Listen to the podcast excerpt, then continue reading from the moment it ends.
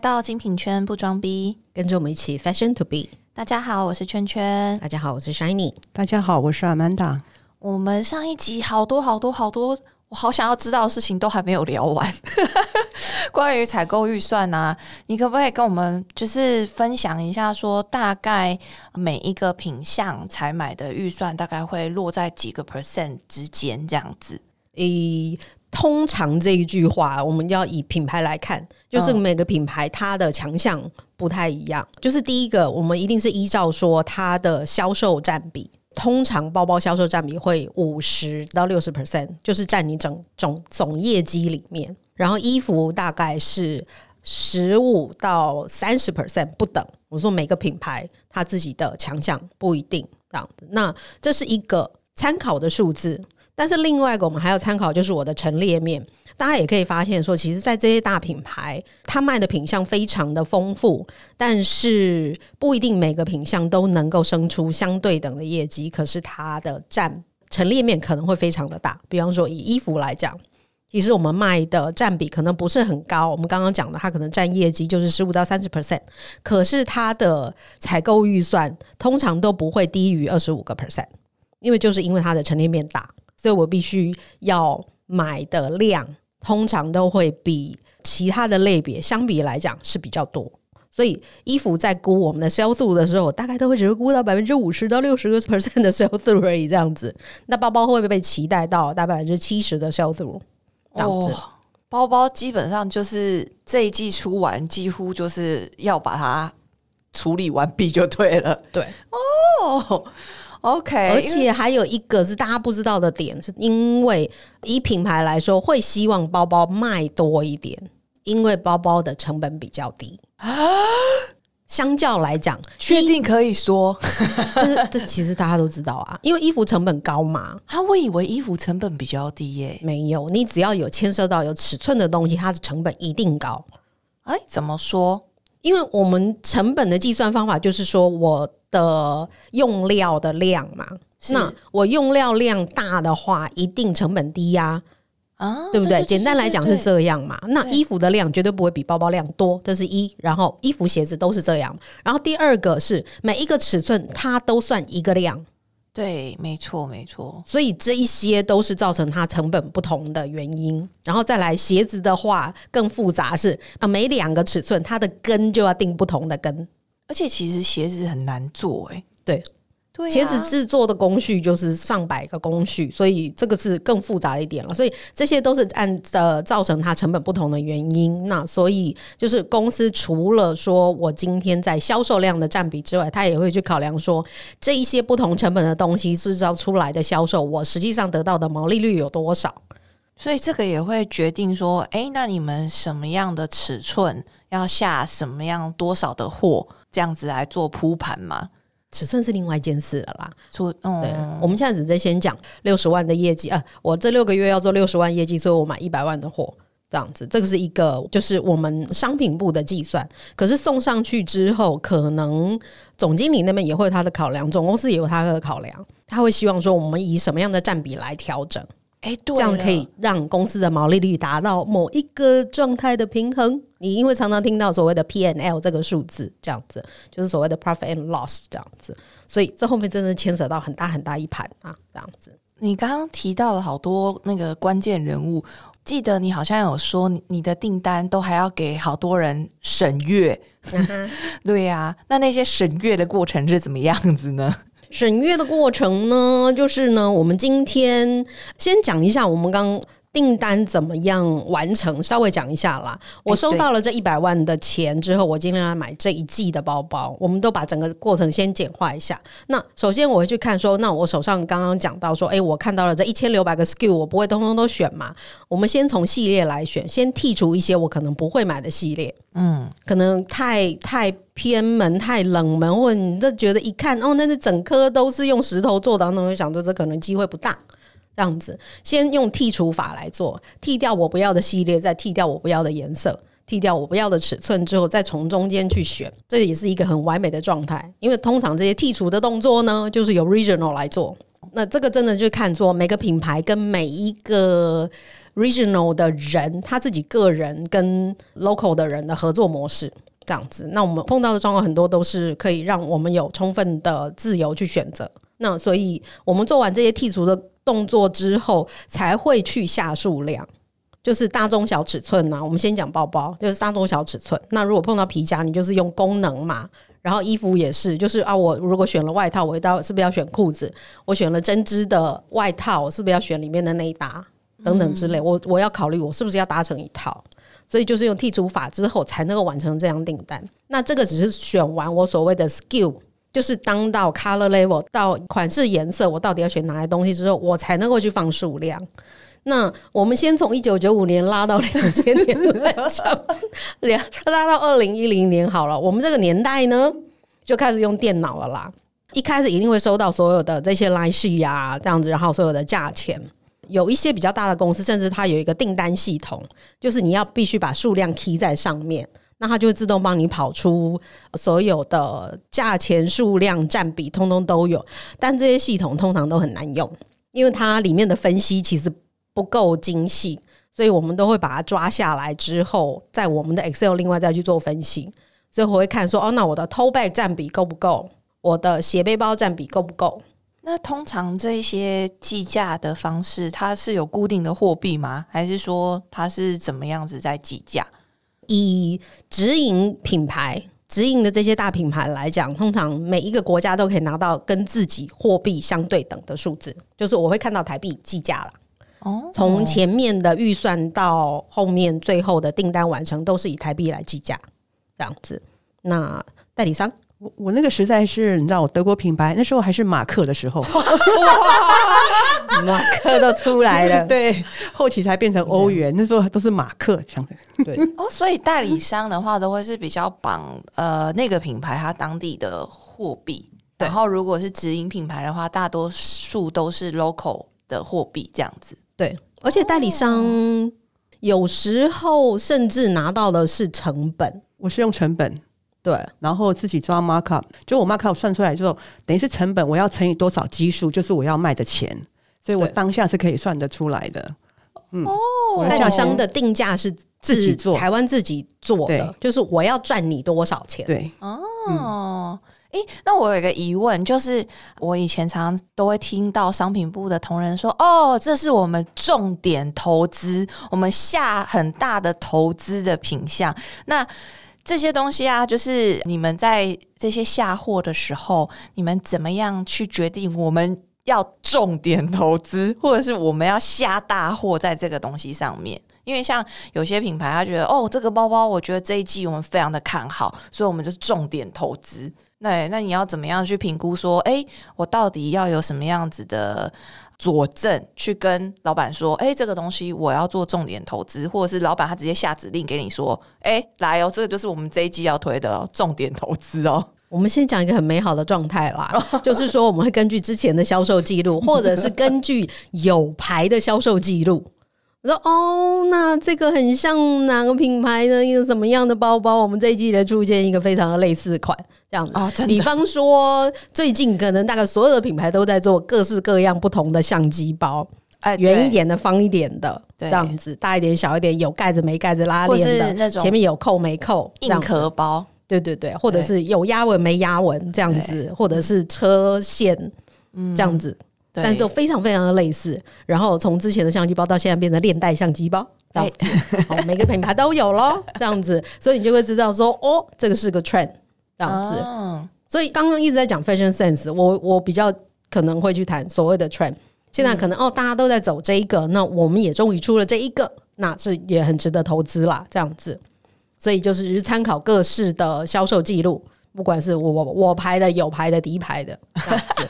那我说这是一个美好的状态。那当然也有一个，就是说，哎、那国外总公司的设计部或者他商品部，他们会自己非常看好这个东西，他会告诉你说他参考了什么什么什么什么什么，会认为说这个是接下来的一个趋势，这样子。所以请大家重点投资，我们也会收到这些强力的推荐。跟神桌的概念一样，对，然后这个可能比神作更强烈一点，这样子。就是必须要大量投资的品项。对对哦，那这些的话就真的会去下到量。那当然不是说每一个款式、每一个国外看好的款式，对 local 市场都可以行得通，或者是说我们会觉得说，哦，那这个相机包可能已经走了几季了，我们现在才出来。那我们的客人，我们对我们自己客人的掌握度到底有多少？他是不是真的可以 work？这也不一定，所以我们有时候会下的量会比较保守一点。所以如果说这个这个谁已经走了两年了，那我们要不要再跟？但它会是一个比较大量的东西，可是会不会大量到可能其他我们更有优势的款式？就是说，哎，我的原创，第二个我的价位是不是很漂亮？就是所谓 enterprise level 这样子那种。你说现在大概大概有没有那种四五万块的包包？可能不多，不多，不多。但是这个可能就会是冲量的东西了。对对对，这样子。所以这些的话就会下的比较大量。所以所谓的重点投资，从两个方向来看。是不是每一家店都有？嗯，第二个是不是量大？这有两个重点投资的，嗯嗯方向。我量大，可能我可能不是每一家店都有。比方说，我旗舰店可能就不放我们所谓的短些回啊，就是这种什么都有的东西，我可能旗舰店反而不放。我给他放一个特别的颜色，可能我就是定个三十个，我就是给这家店。那其他店就放其他的颜色啊，就是旗舰店限定款。对啊，懂了。所以，因为我以前小时候的时候，常常在听到什么，对呀，小时候啊，那时候的小时候，就在听什么重点投资的时候，其实我都搞不懂。后来呢，就是随着时代跟随着长大嘛，以后听到重点投资就知道说，OK，好，下一季就是玩一些什么游戏啊，一些竞赛啊，都跟这些重点投资脱不了关系。跟你讲 重点投资，你也不晓得他真的。定了多少嘛？对，而且有时候重点投资它的那个比例有点奇怪，有的时候它的重点投资是以金钱来算，然后有的重点投资是以量来算。就是我们所谓的重点投资，是我的每一间店我都要有这个，这个就是我们这一季主推的商品，所以我们订了非常大量的货。它不见得是最贵的，可是有些的品牌的重点投资是我们花了最多钱在这个地方，所以你们一定要想办法把这个地方的东西卖掉，那我们才可以赚得到钱。对啊，对，所以这也是一个我觉得就是蛮有趣的地方，可以跟大家分享的。因为有时候是像我刚刚讲的，就是每一家店都有。我之所以每家店都铺，是因为他下一季广告款会是这个。可是呢，他怎么看就是我就是不能卖呀。可是他广告投下去了，我们还是要说重点投资嘛。所以灯片都拍这个，你们你定不定？啊，要定不定？我当然是被搞到死，对不对？国外都有，为什么台湾不买？嘿，对，或者是说那个谁谁谁都背了，为什么我们也没有？哎，这样子哦。所以，在这条路上要走的顺一点，就是要听懂。你看，在这条路上有多么多么坎坷，受到多么多的限制，大家还会觉得说做采购真的是一份很光鲜亮丽、很美好的一份工作吗？那我们来讲一些比较光鲜亮丽的部分好了。非常谢谢大家的收听，欢迎在 Apple Podcast 给五星好评。有些比较光鲜亮丽的部分呢，你之前你有提到说，就是如果你要去看秀的话，你还要经过冗长的那个申请。那你有实际去看秀的经验吗？我在这一行将近 二十五年的时间去看秀三次，哦，真的是一只手指头数得出来哦。对，一只手指头没有啦，一只手啦，三只手指头，三只头，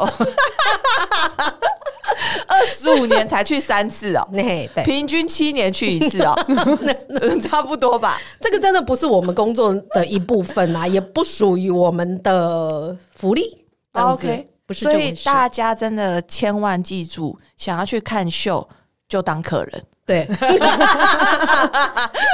这个行业没有任何一个工作可以让你直接看到秀，就是当客人。没有。对，那你可以跟我们分享一下你看秀的经验吗？看秀的经验就是非常的酸痛啊，因为大部分你不是站在楼上，就是躲在楼梯边，不然就是要躲在摄影机的后面。总之，你就是要一个隐形的状态，所以大部分不是一个舒舒服服坐在那里的状态。啊，你申请看秀还要躲在旁边哦？我们申请的是一个入场的资格，所以不是。位置的资格哦，没有这回事，没有这回事，只是只是不会被保安挡下来。对哦，那要穿的像扮大戏一样去吗？通常还是会，可是因为反正你不会被呃秀场的摄影机拍到，可是你有可能在外面会被拍到。就是那个只是说自己个人的虚荣啦，这样子没有说一定要穿着怎么样，因为反正你是隐形的这样子。嗯，那所以呃，通常是要经过行销部门。marketing 那边，因为 marketing 通常会带媒体或者会带一些 KOL 过去，那所以他们会帮忙申请这个入场的资格。这样子，然后我们到了现场，通常都是走那个员工出入口，或者是说他旁边可能有一个特别的后台出入口，从那边进去。那也是要等到说啊，大家都都进去的差不多了之后，我们才能够旁边就是溜进去这样子。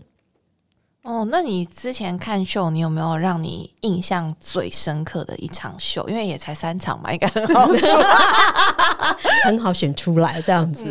诶，我自己印象最深刻就是碰到了引领我入这一行的那个缪斯。呃，谁？老佛爷就 Carl Lagerfeld，他是我为什么会进这一行的一个最主要的原因，因为我真的觉得他非非常非常非常厉害的人，可以同时运作四个品牌，然后不同的风格，然后自己还可以有自己的品牌，还可以有不同的生活。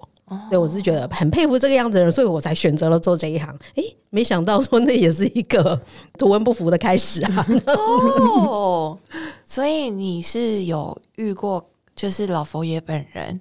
对，我是带客人去，我后来已经做了 retail 嘛，那所以那个是带客人去，所以在门口等客人过来的时候，然后就正好看到说保安开始骚动啊，那个样子，开始有些起起楚楚的声音在旁边。第一个保安开始骚动，第二个怎么车子就直接开进来了？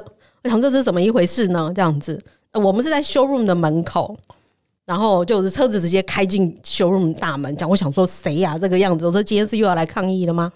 因为我们那个品牌很常碰到外面来抗议的人，这样子，没想到就是老佛爷就下车来了，这样子非常非常的近距离，这样哦，有没有忙着看老佛爷，然后把客人给忘了？哎，有，就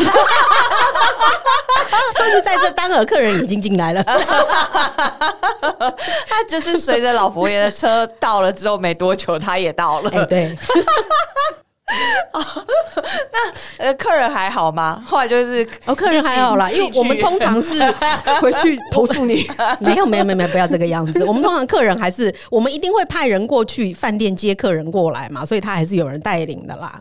只是说理论上我们本来应该是在门口，你知道要称赞欢呼一下客人，啊，今天穿的好漂亮，哎呦我的天呐，谁谁想要跟你拍照啊？怎么这个样子？讲一些就是一会发光的一些言论，这样就很就很遗憾这。是没有讲到，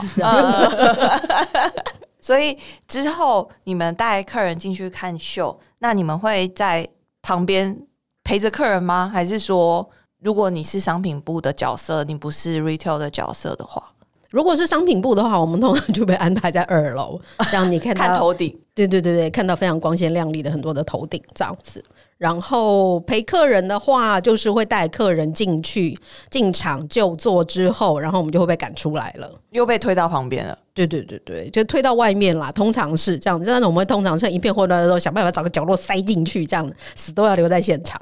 那商品部的话，就是通常他会在旁边帮我们开个小房间，让我们可以看直播，这样子你就耳朵都可以听得到隔壁秀场的音乐，但你就在旁边看直播，这样子没办法亲亲自看到。大部分的时候是这样。那如果说在秀场里面，那当然就是可以看得到，只是说我们的角度不会那么的好。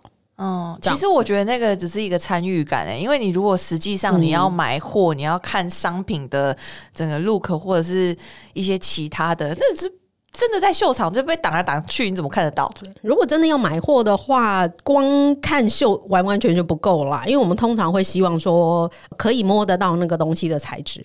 哦，我觉得这也是说，我们常常在跟同事讨论的时候，因为我们通常就是哎看完秀收到这些商品资讯的时候，会跟台湾这边的同事讨论嘛。哎，你帮我看一下，说客人会不会要什么样的东西？可是我们最常收到的一些 feedback 也是说，啊，我也不知道这是什么材质，我也不晓得这摸起来这是不是硬一点的，这个是不是像哪个一点的，这个样穿起来会不会贴身等等之类的。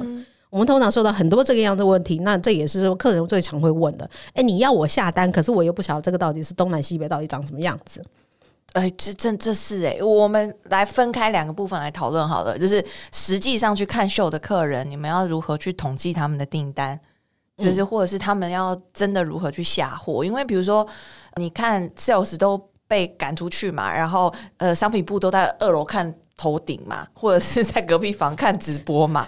所以其实客人的身边，他到底要怎么样确定说，哎，这个东西我真的很有兴趣，那我想要买，那我我要怎么样去下单？因为通常秀结束，照片也没有那么快出来啊。通常运作的方式会是说，客人今天看完秀之后，哎、通常我们先讲国外的秀，一般来说都是中午，不会像说，哎、台湾可能习惯性会觉得说，哎、看秀都是晚上看。哦，对，国外的秀通通都是中午这样子。那有可能，如果说我们还在场内没有被赶出去的话，我们通常会赶快拍一些照片，以便说接下来的行程可以跟客人讨论说啊，那那个王小姐，你觉得说这个衣服怎么样？那个鞋子怎么样？这样的可以用几张照片可以跟他稍微 review 一下。这样子，那通常是看完秀之后，下午就会帮客人安排一些休闲的行程。这样然后晚上会有 休闲，是说看看博物馆吗？还是说就是旁不一边喝喝定啦，咖啡？不一定啦，这是看客人的取向，对对哦对，看他想要干嘛，或者有时候甚至就只是一个 shopping 的行程。这样子，因为客人反正来都来了，就顺便就是用着公司派给他的车子，嗯，到处去买。对，到处去买，到处去怎么样买都没关系。然后晚上就会有一个所谓的嘎啦 dinner 这样子，然后会找一个极尽夸张之能事的地方，这样子让大家就是可以穿着你上一季买的衣服，买了那么多夸张的衣服，总是要有个地方穿吧。对对这样子，对不对？所以中午穿一套，晚上穿一套，你看是不是就是用得到了呢？然后你等一下再跟他看商品，就跟你讲说啊，那王小姐，你那那我们看一下你下次看秀要穿什么衣服，啊，这个马上就订两套，哦，高招哎！就是永远都是这个样子。可是下一季不见得是他去看秀啊。你管他，没关系，你就管他。但是通常我们都会这个样子说啦，啊就算他不能来这里看秀，我们也会帮他安排，就是可能在台湾有一些什么样的活动嘛，这样子啊。那你下次来看一下我们店上哪一个开幕啊，或者是我们在哪里要办一个什么样什么样的展览啊，啊，你就可以穿这件啊，对不对？啊，不然你要穿什么？你总不能穿别的品牌吧，对不对？是不是都要讲一些这些废话？就是先给客人一些幻想啦，他就觉得说啊，不管他时间到底 O 不 OK，反正呢，这个品牌他们什么旗舰店开幕的时候有邀请我要去，就是要塞一下塞一下嘛，这些这样子。所以第一天行程差不多是这个样子。然后第二天早上就会去安排 showroom，就会把所有的东西摆出来，嗯，就是摆成客人方便看的模式。那通常会安弄一间一间的小房间，让客人可以近距离看这一些商品，嗯然后才会正式下单。那这也是采购同时会到达的时间，那客人可以试吗？可以，可以试。他穿得下都可以试啊，Oh my god！穿不下也可以试了。但我有一个我有个疑问，就是修润的商品是确定一定会做出来的吗？因为我们知道说有一些秀上的东西，它不见得会生产。其实不一定，其实就算在当下，就是都已经走完秀了，或者是甚至客人都下完单了，都不能够确定它一定会生产出来。哦，我觉得这也是大家不知道的一个点啦，因为都是说我们刚刚讲了设计部门跟商品部门，其实还有一个制造部门，就是生产部门。生产部门它会根据说我今天收到的订单来评估我到底买不买得了到这么多的料，嗯，或者是买这些料到底符不符合我当初所估算的销售的单价。成本我到底可不可以回本？嗯，因为我们刚刚讲了嘛，差不多成本是在某一个数字，那我可能因为只有定几件，所以我成本可能会拉高到百分之八十。哦，我懂你的意思。那所以，我如果这个东西还是只卖一千块的话，我根本都没合啊，哦，那干脆就不生产。对或者说他根本订不到那么多的量，或者在这一段期间，它的原料已经涨到不知道到哪里去了，这样子都有各式各样的原因造成说它没有办法生产。这个真的是大家不知道的欸。通常你都说你修都修了，干嘛不做？啊，不做对干嘛问我？对啊问我又不定。对对，我我们就又又常被不来客人骂。对呀、对啊，就是 我之前还有听过你说你有在那个 showroom 抢 sample 的故事，你可以跟大家分享一下吗？修修修容抢 sample 当然是我现在就派呢。不不不，不能这个样子讲。那应该是说我们非常重视这个客人，OK，所以你一定要替客人争取最大最大的权益。那这一趟过来都已经给你订了七百万的东西，那你因为这一件不生产，那可能那一的北送，他就整张砍单，那你要不要帮他抢？然后他一季已经帮你做了六千万的业绩，你要不要帮他抢？哎要，对啊。哇所以我们就是塞，当然我还是透过总经理啦，我们就跟他商量说，你也知道的客人，对不对？你也认识这个客人，那他是什么样的状况？那我真正觉得说，因为这一件衣服，然后打坏我们中间的关系，我觉得真的不值得嗯这样子，所以老板就直接去抢了，这样子。，Oh my God，就是说，那好，不生产没关系，那秀上那件就过来。可是秀上那件跟他的尺寸就差得多，没关系，加布进放，这样子再帮他加什么料，放到他的尺寸。哇塞！可是变成是他买到那一件，就是只有独一无二，全世界就真的只有那一件。对哦就客人是不是爽到一个爽这样，但他也只会感谢你差不多十分钟啊，这样子。哦，好，这是一个抢，然后抢这是一个抢的方式。啊，另外就是啊，那我们为了要跟他赔罪，那我们也是抢了 showroom 现在现有的东西，嗯，就是当场我们还在订的东西，确定不生产的东西，嗯，直接就送给他当礼物，当赔罪的礼物，这样。那那个金额是由台湾买单吗？对呀、但是还是值得投资啦，值得啦，我真的觉得值得啦。买到六千万也是，就是经营客人的方式嘛，对，对对对对。就是一个 feel 啊，这样子。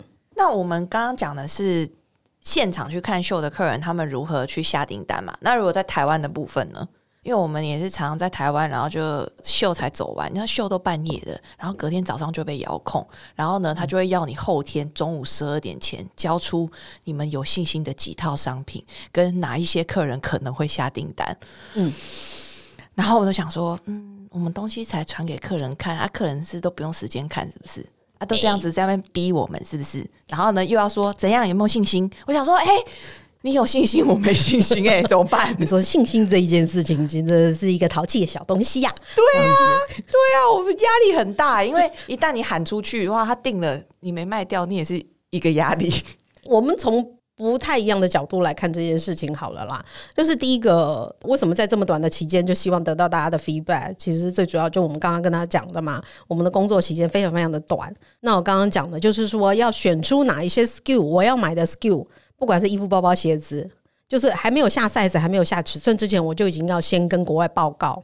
第一个 selection，我们就要先送给国外了，让他去看说，诶，那这些东西是不是符合他的期待？然后他们对国外来讲，就是说他也要开始做一个整合的动作，就是说，哦，那我如果红色很多人下单的话，那我是不是原本不生产，我后面又改成要生产？如果都没人下单的话，我可能要移到别的颜色去。所以他们已经开始在做他们买料的一个计算，对规划。所以为什么一开始这边就要马上就要出来？那所以对采购来说，我必须说我。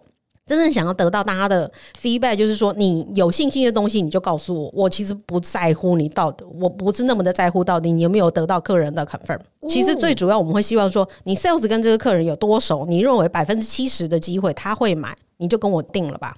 这样子你都 OK 哦？以我来讲，我真的是 OK 的啦。啊，我就是我们之前有跟大家提过所谓的 make a right guess，就是做最正确的猜测。我都不敢呢，我都好害怕呢。我觉得大家不敢，是因为很多商品部门的同事对于销售人员的态度是：你跟我定了，你就要卖掉，不然没有卖掉，你就是一个没有信用的人，没错 你就是一个没有信用的坏人。没错，然后你这你这件事情就会被大概 repeat 个三百遍。对每一季都在讲说，你这要订吗？你上次那个没卖掉、哦，这个样子。对啊，你上次订的那件都没有卖哦。对，哦那我们就要反问过来嘛，就是说我这一季订的东西只有百分之七十的售出，那剩下百分之三十，难道我要自己买回家吗？对啊，就是以采购的角度，我不可能百百剩下百分之三十没卖掉的东西，我要买回家嘛，对啊，对不对？所以就是大家其实都在做一个 make a right guess 的一个过程，都做同样的程序。那以我自己的角度，我比较愿意去相信电商的同事，因为你最了解您的客人，不管你了解到什么程度，你都比我了解。然后你下的东西就是一件两件，我下的东西就是六百一千。这样子，那所以这到底谁会造成的库存积压量更大？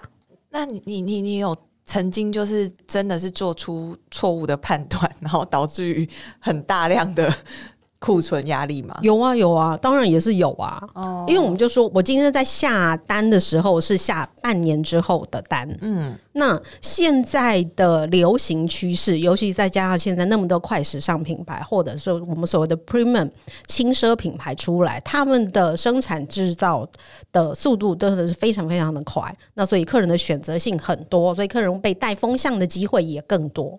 嗯，因为现在你光是看。台面上这些 KOL 或者自称 KOL，不就不知道有多少了。啊每个人都出来就说称自己是一个什么时尚品味绝佳啊，啊等等这样什么 一个对呀、对，每个人都说我自己是一个领导者。那所以现在的趋势其实是每一个月都在改变。那我们半年前定的东西，是不是能够符合半年之后已经翻过六番的这个流行趋势？这是真的哎，就是你很难，应该是说我们对于客人的连接，因为其实虽然很多客人他对于时尚品味的接受度很高，可是其实就是每个人喜欢的东西就大概很固定啦。他就是大概喜欢那个雏形的东西，所以如果你跟这个客人是一个很好的关系、很好的连接，其实你你基本上你不太会做出错误的判断。就是说，你大概就是说，哎，这个有可能他会喜欢哦，或者哦，他有可能会买单哦。虽然我觉得那不一定正确，对 对对，可是我觉得那是比例问题啦。对对，就是我今天有百分之七十，就我们以 sales 的角度来讲，你有百分之七十把握或者百分之五十把握，你都有某一个程度的把握。然后这是你帮他定进来的东西，我觉得第一个对客人来讲，他就一个送嘛，这样子。啊，那是人人特别订，我订的台湾的有两件哦，这样之类的。然后东西进来之后，不管到底适不适合他，身为销售人员，你一定尽百分之两百的力气，想要把这些东西卖掉。对，因为压力很大。对，第一个压力大嘛，第二个你也想要创造自己的 credit 嘛，你的信用你也想拉上来嘛。我订进来有卖掉，所以我下次讲话可以更大声。我觉得这是大家的职业道德，大家都会希望这么做，可是一定会有失败的。我们也有订过。好几件订进来，客人就不要的啊，就是一件一件六十万，六有六十万的衣服啊，一百万的包包啊，还有一百五十万的嗯毛毛外套啊，这样子。OK，就是订进来，客人就会跟你讲一个奇奇怪怪的呢。嗯，穿起来好胖哦。对啊，或者跟我想象颜色不一样。我当初看不是这个颜色哎，或者是说哦，我本来以为的，可是我现在这已经送我一个了，等等之类的，这样子都有各式各样的原因跟你砍这个单。那但是碰到这种状况，你到底要找谁去谁戏嘛？这样子，嗯，所以我才说我们会尽力去把同事们 feedback 回来的订单放在加在我们的数量里面，然后。以采购的责任，我也会认为说，我们也要去尽力去说服我的老板跟 regional 或者是 headquarter 这边的人，你要收我这张订单，因为我有什么什么什么的数字，或者是有谁谁的 feedback，有谁的资讯，我可以当做我自己的 base 来说服你说我要订这个东西。这样子，所以如果比如说你这个东西发出去之后，假设台湾有六家店铺，那六家店铺的回传就是 Look 一，他们觉得是。非常有信心的，那你们就会把 Look 一买好买满吗？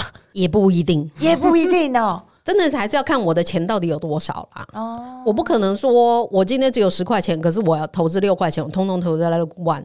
那到底电商要陈列什么东西？哦。就是我后面还是要考虑说，我到底能够陈列多少。但是如果说这个真的大家 feedback 非常非常的强，非常非常好的话，我可能就得去要钱了。啊，对对对，你们如果钱不够花，是要去要钱是吗？通常钱不够花，第一个动作先去挪，我是不是有办法把其他的东西砍掉？我现在说同一个类别哦，我有没有可能去砍其他东西？砍其他东西会不会影响我的陈列？哦，如果不陈列，我只好去砍其他东西。呃，如果不影响陈列，我就去砍其他东西。但是如果说它真的影响陈列，或者说，哎，这个东西真的很特别，那我是要 extra budget。但是我们刚刚前面有讲了嘛，我要卖六十万的业绩，所以我要订一百万的货。所以这个东西，如果单这个东西我就可以卖十万，那我是不是要做更高的业绩？那 OK。所以这个是鸡生蛋，蛋生鸡。我我去加了我的 buying budget，我的 sales budget 一定会再往上拉。这会不会当下会很开心的？哎，我们要了什么东西，山里都帮我们订了，回来就跟大家讲说，不好意思哦，这季这季大家的那个业绩目标再加个三千万哦，那个样子。然后大家有没有靠腰哈？为什么？可是我们去年才做多少？为什么今年做多少？啊，可是因为你跟我要了这个东西啊，对，哦，我也帮你升进来了，对。哦，那因为你刚刚比较提到的状况是，就是一整个预算，比如说包包可能就是五十。甚至于到七十的采买数量嘛，那比较大的品牌，它的就是不同品相，它是不同的负责人呢。那你们会去动到人家的采买预算吗？不，通常不会，也不行。就是老板要同意，就是商品部的主管必须要同意这件事情。只要是挪动预算这件事情，就只能由他来做啊。我们不能够自己私底下做。哦，那就是买不够也是要是跟老板去讲。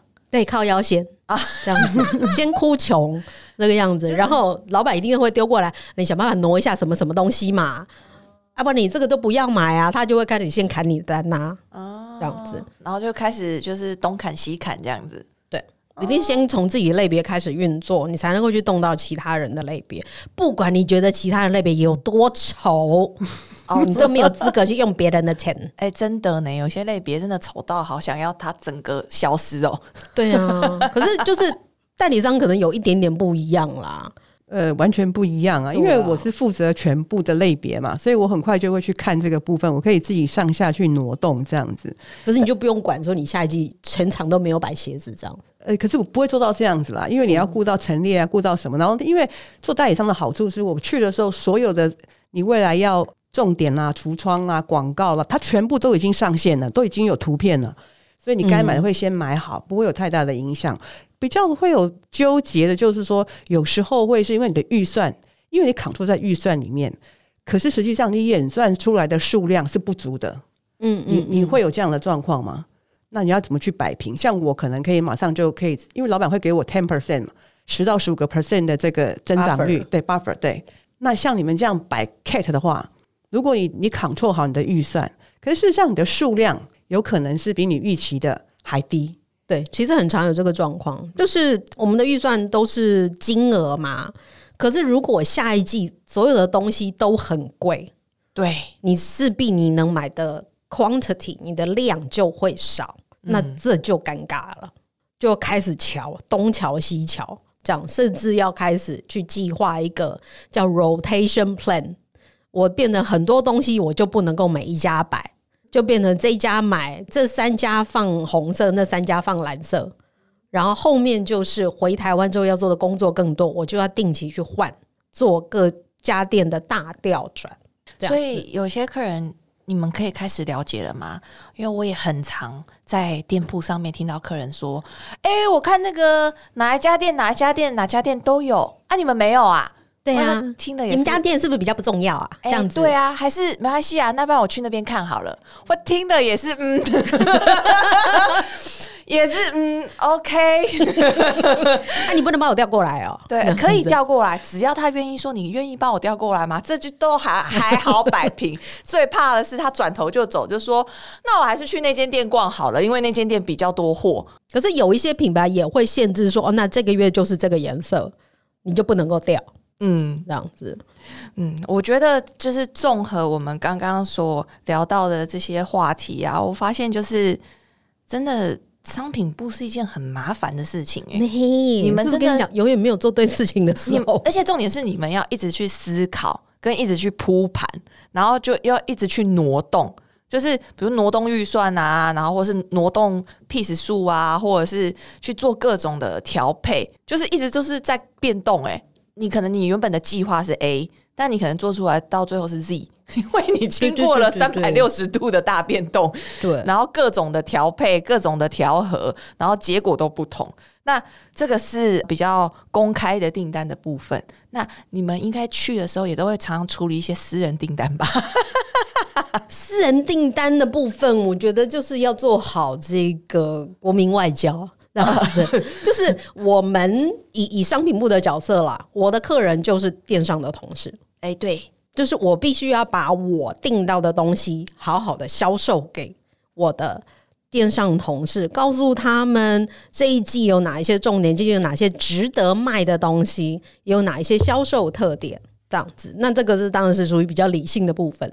那所以感性的部分，我们也是要照顾到，就是大家的心理上的需求、心因上的一些需求。所以就是任何人下订单，本人是来者不拒的啦。这样子，这么好，我以前都没给你下过订单呢、早说嘛！对，重重点是这么忙，哪有时间去处理私人订单呢、啊？通常我们的行程就是我们的班机啦，是一大早到，所以就是到了饭店的时候，差不多就是八点嘛，这样子。那弄弄完，反正八点还不能够 check in，所以你一身脏衣服能去哪呢？只好去买东西啊，这样子。所以直接驱车去 Outlet 这样子。Oh my god！你好也不一定伟大哦也不一定 Outlet 吧，就直营店直接也是就是买好买满啊。对了，早上八点店还没开啦，这样子。哦，哦，所以差不多就是这个样的行程，所以差不多第一天早上就会先处理掉这些私人订单，这样子。那你会不会在那个现场还是来来回回跟那个台湾连线？我后来的那个就是 SOP 做的比较好一点，就是 前一天 前一天会把订单先收好，然后我们到了现场就赶快点一点这样子，哦这样比较快。对对对，私人订单的部分也要处理，然后公开订单的部分也要处理。好，这个呢是 Shiny 跟 Amanda 他们前往欧洲去买货的各种故事，然后还有一些订单处理的部分。之后呢，因为商品部的范围实在太广了，它根本就是一整家店铺的支柱吧。我们等之后的节目底，洞是个黑洞，对我们等之后的节目呢，还会再跟大家分享说这些东西被买回来台湾之后，它还会被怎么样处理。所以呢，请大家继续收听我们的节目哦。然后欢迎大家可以抖内香油钱给我们，这样子我们才有办法请到更多业界的大神来分享他自己的宝贵经验，帮大家解惑。然后我们再次的感谢我们的闪灵刷手。买手 Shiny，我不喜欢鬼见愁，我喜欢你当 闪灵买手。还有 Amanda 跟我们分享他们在精品商品的采买故事，然后希望大家喜欢今天分享的内容。如果有任何问题，欢迎大家透过 IG 账号底线 Fashion to Be 底线私讯留言给我们，这样我们就有机会把你们想要知道的事录制成节目说给你听。也欢迎大家在 Apple Podcast 给我们五星好评哦。我们下次再见拜拜。